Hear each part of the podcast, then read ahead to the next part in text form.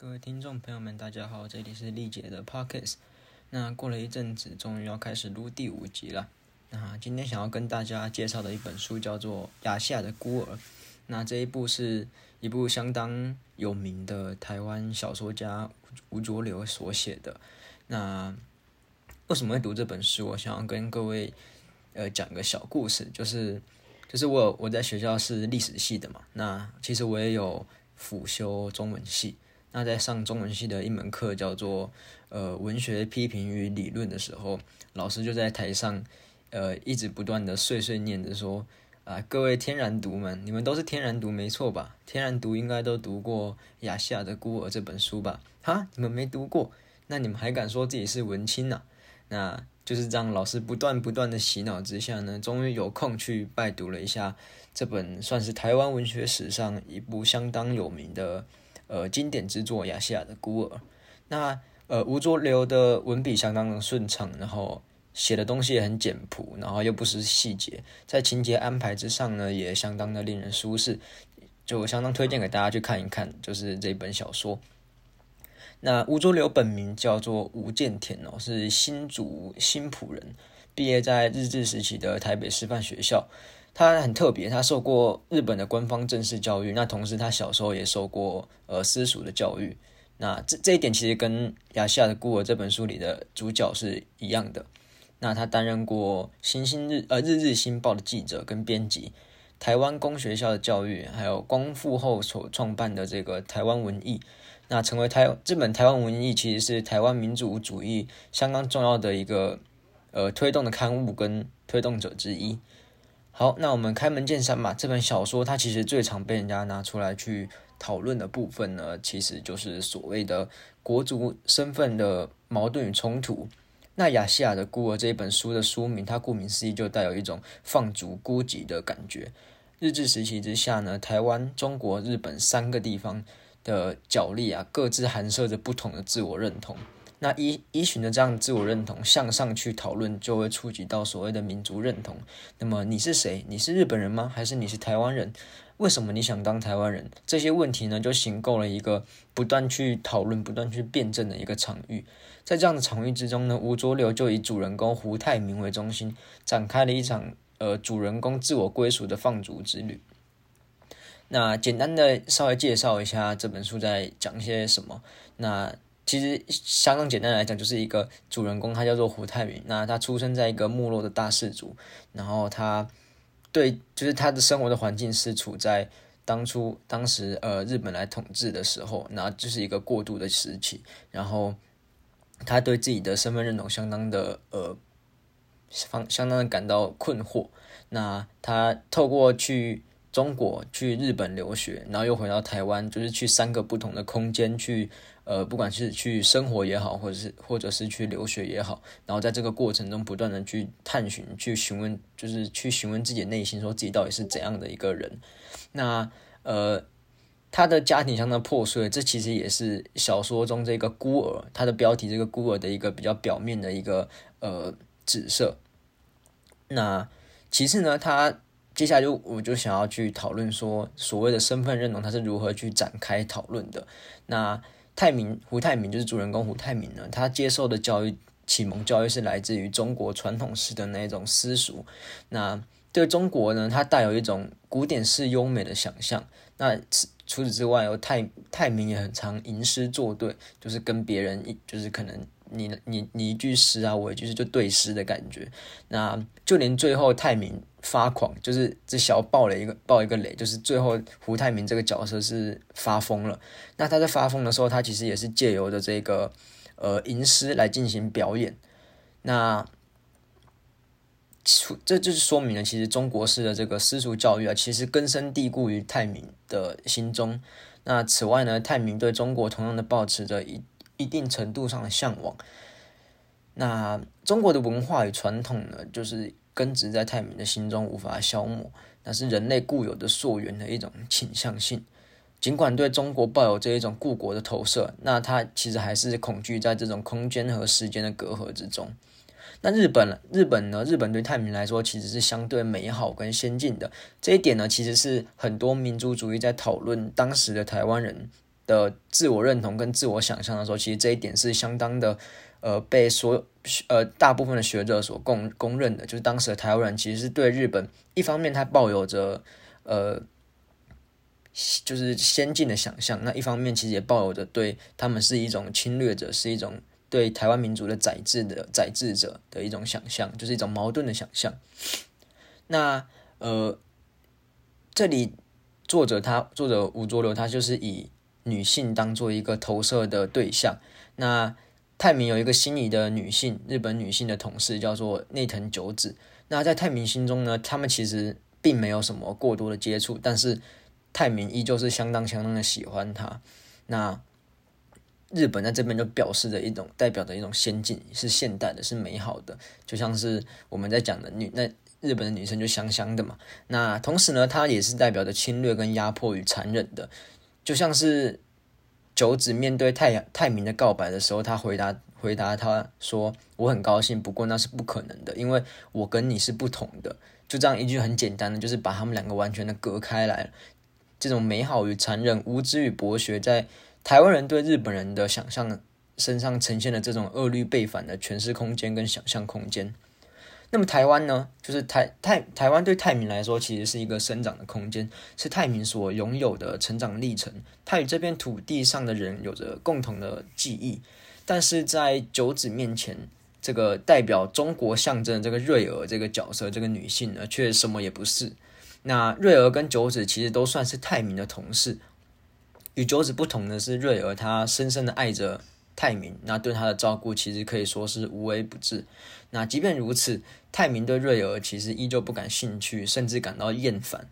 在这两位女性身上，泰明展现着受过教育的被殖民者的这一种自卑与优越感，正正像是呃九子，它代表的是一个美好的现代现代性。但是却因台日的台湾跟日本这种种族的差异而无法发展亲密的关系，那让泰明感到一种羞耻、被受辱的感觉。那在肉呃瑞儿的身上呢，瑞儿仿佛代表是台湾的乡土，是相对上比较落后的那一种，那也提不起泰明的兴趣，代表的是一种呃被殖民者的一种自卑感。那接着就讨论到当时的时代背景，在当时呃皇民画下的这个台湾呢，它其实。呃，日本的文化其实成为了主导文化，那跟传统的中国式的文化，中国式文化其实可以说是一种残存的文化，跟一些相对先进或者是一些在台湾的知识分子呢，他们可能去学习一些呃新兴的国际的一些潮流的什么民族主义啊、民族主义这些，这些就是一种新的新兴的文化。那这三种三者。主导文化、残存文化跟新兴文化三者对抗的这种流动场域，就展现在了当时的呃台湾之下。那正常而言呢，这一种场域是相对缓缓慢且温和的。但是当这个主导文化它成为了整个国家机器强势执行的时候呢，这个场域将变得相当混乱且混沌。人们他不知道该拥抱什么，在整个历史的洪流中呢，他其实找不到定位。正如小说中的这个。有一个角色叫吉村，那这个吉村其实是已经很长久以来都很支持这个日本政府，就是他虽然虽然是台湾人，但是他很支持日本政府，那他也是相当的日本化。但是他最后他其实有讲到说，呃，书中是这么说的：吉村所说所说，呃，别人有他们悠久的历史和传统的关系，但是我们却没有，这种障碍是无法打破的。到头来，我们不过是为了人力所无法做到的事情瞎起劲。那。这样的态度，其实我们也可以在泰明他曾经在劝别人说不要为了日本战争的时候，泰明所说的话中看出来。泰明是这样说的：“他说，战场上大规模的杀人是日本人用国家的名目把它合理化起来的，英雄化起来，一切的矛盾都始于这样子，始于此。历史以国家为前提，歪曲事实。教科书不过是把国家的存在正当化起来。”而拥护其权力的宣传文字而已，由小学至大学的教育的过程，总之是其宣传的一一贯过程而已。因这种教育使人们习惯于国家生活，由因习而更成为制度。制度就是把人类应收入那仇刑里面去，不愿被嵌入这种仇刑的人，就被视为异端或叛徒。回过头，我们看到的是一个。国家机器它如何以意识形态的方式去强制的主宰一个社会，并控制一个社会，以一套正当的、合理的说法，深深的植入人民的心中，让他们以为，呃，身为一个日本人可以感到骄傲。而这样的说法其实是毫无来由的。那在这样一个毫无来由的说法之上呢，让人们去呃去战争、去丢失生命，其实无非是一个天大的笑话。那么，在这个呃现代性席卷而来的日治时期哦，民主啊、国家整体这些概念，它主动且强势的成为个人生活的意义与行行为义务。在这样的脉络之下呢，这个胡泰明他一开始其实对自我的认同表示的相当的冷淡，他以一种相对相对顺其自然的心态去面对外在的巨变。国族认同对于泰明来说，不过不是他其实不是一种一刀切的二元对立或者相对主义式的归属，也因此呢，泰明始终无法真正的选边站。这所以因此这个孤儿的意向也在这样的脉络之下被建构出来了。但是就像书中角色。其中一个角色，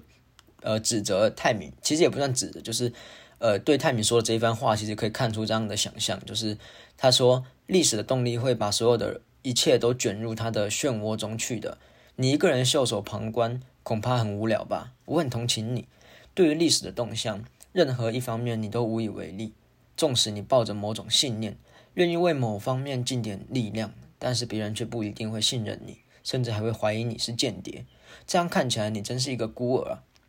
那这里其实有提到关于间谍的事情，其实这是一个具体的事事件，就是当初胡泰明去到中国的时候，呃，中国人会认为说他可就是当时中日关系慢慢紧张起来，那中国人就开始认为说，呃，这个胡泰明是日本派来的间谍，因为当时日本就呃台湾就是已经是日本的殖民地嘛，所以中国那边会认为他是间谍。那当就是当这样子的一个呃矛盾的情况，就他在日本，他是一个被殖民者，他被人家瞧不起；到了他的呃带上这个引号的祖国，他又被认为是间谍。那回到家乡呢，家家乡又是一个呃四不像嘛，就是他既不是一个台湾，既不是一个既有的国家，那他原本的所属的国家呢，又认为他是间谍；那他现在所属的国家呢，又看不起他，那就是这就是一个书中所诠释出来的一个孤儿的意象。那泰明刚开始在面对这样的国族认同的矛盾的时候呢，他其实所做的反应是相对被动的。他透过去不同的空间，像是去日本留学、去中国生活等这种方式，但是这种方式呢，其实是一种放逐但是顺其自然的态度。在多次受到挫折之后呢，开始因反抗而脱离原本的心态。那尽管脱离了，但是并不是泰明去主动性的选择了哪一种身份的认同，而是被动的反抗者。这其实也回应到我们刚刚说的，在泰明心中，这种国族的认同、自我的认同，其实并不是一刀切的哦，我是日本人，或我是中国人，或者是我是台湾人这样子的方式，而是一个不断的去探寻、不断的去辩证的一个场域，是一个流动性的认同感。那他曾经是一个无认同者，他不想有任何的国族认同，他只是想要安稳的过日子，放逐整个世界。尽管如此，泰明一开始他其实是知道自己是台湾人的，但是这里台湾却不是一个民族或者是国家，它可能仅仅代表是一个地域。那为此呢，所谓的认同在泰明心中其实是一个急于被解决的问题，而这个问题呢，是一个民族层级的问题，是一个国家层级的问题。从这里我们也可以看到，那个来自西方世界的这个民族主义的幽灵徘徊在亚细亚的地域，个人他被建构成某一个。族群意义下的产物，而这个这一个命题不是豁然的，是必然的。那么我们就应该要接着去问下去：说民族之下还能有个人吗？民族的概念难道不也是一种意识形态的侵略吗？但有趣的是，台湾人在这样的局势中，他纵然无法去拥抱一个严正民顺的民族国家，但又被迫在这样的时代巨轮中蹒跚着，既既没有个人，又又没有群体。那孤儿，他不单单是历史与局势上的孤儿，他其实更像是情绪上、思想上的孤儿。那么，我们就继续去讨论这本书。那最终泰明的自我认同，他究竟是什么？其实我们不得而知，因为泰明最后疯了。这样的结局，它其实带有一种悲剧性的史诗的色彩。在吴浊流的笔下呢，尽管他是发疯了、发狂了，但是却能够铿锵有力的表达着诉求。他写下了掷地有声的诗歌。掷地有声的诗歌，我们不晓得他是真的疯狂了，是真的癫狂了，亦或只是假装疯狂，然后去逃避这个世界。同样的，最终他成为了台湾人吗？还是中国人？我们都不得而知。或许也还没有真正的那个答案，只留下了一一首他写下来的诗。在传闻中，泰明疯了。有人在昆明看到他，有人在广播节目里听到他，有人在海边看到他。但是最后，我们却永远不知道泰明是谁，泰明是哪一个国家的人。那在吴浊流写完这本书之后呢？亚细亚的孤儿这一个书，或者是说这一个书名，这个名称呢，开始被置入在不同的脉络之中。在这场孤儿的变奏曲中，可以是一种彷徨、失落与孤单的想象，成为一种普遍的与普遍的共感。那可以是战争片的主题曲，也可以是两岸统一之后台湾人这种二等国民的身份认同，也可以是一种对既定世界的逃避与放逐。但若说有一种名为台湾民族的想象，或许正是在这一种卡夫卡式的彷徨场域中所建立起来的。作为一个民族性起源的讨论，或许孤儿的成长与蜕变才是相对正向与乐观的，而不是像刚刚那些变奏曲中那样陷呃陷入一种现代主义下的彷徨与失落之中停滞不前。好，那这是本集的丽姐的 podcast，那谢谢大家的收听，我们下次再见。